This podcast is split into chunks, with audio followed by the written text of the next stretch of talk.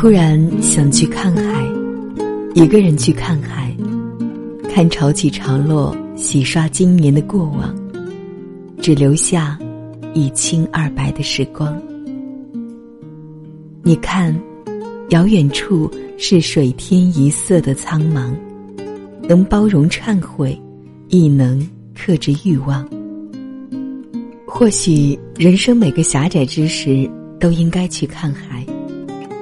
让渺小之躯在磅礴之处重拾力量，而你终于知道，没有悲伤无法翻越，亦没有快乐欲罢不能。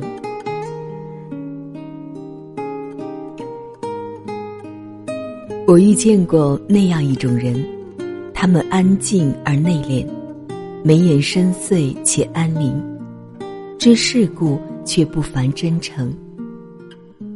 那是经历过风浪之后的波澜不惊。或许有一天，我也能拥有洞明而豁达的内心，能用自信代替愤怒与暴力，承认自己的缺失，也接纳他人的不完美。我希望那是一种自然的生长，走过晨钟暮鼓，穿过春烟暮笛之后。更靠近平时善意与美好。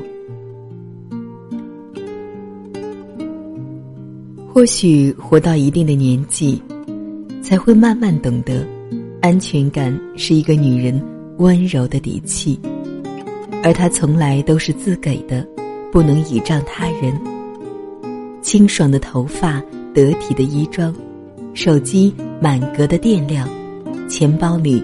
充盈的钞票，跑步机上完成的公里，咖啡馆里射灯的琉璃，斩获爱物的豪爽慷慨，弯腰赚钱的办事能力，当然还有溢满房间老汤的醇香，和柔软床单阳光的味道。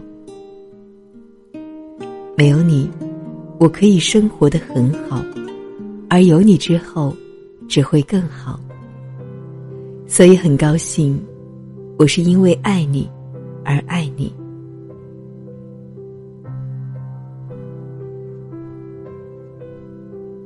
人这一生耗损精力最多的事，大抵是维持人际吧。年少时莽撞冲动，时常以交换秘密作为衡量友谊的标准。辗转光阴，想起曾经掏过的心肺。觉得尴尬又难堪，我们终于了解，有些所谓的朋友不过是认识的人，于是疏远变得自然而然。岁月总会告诉你一些秘而不宣的事情，那么让远离的远离，让靠近的靠近，如此最好。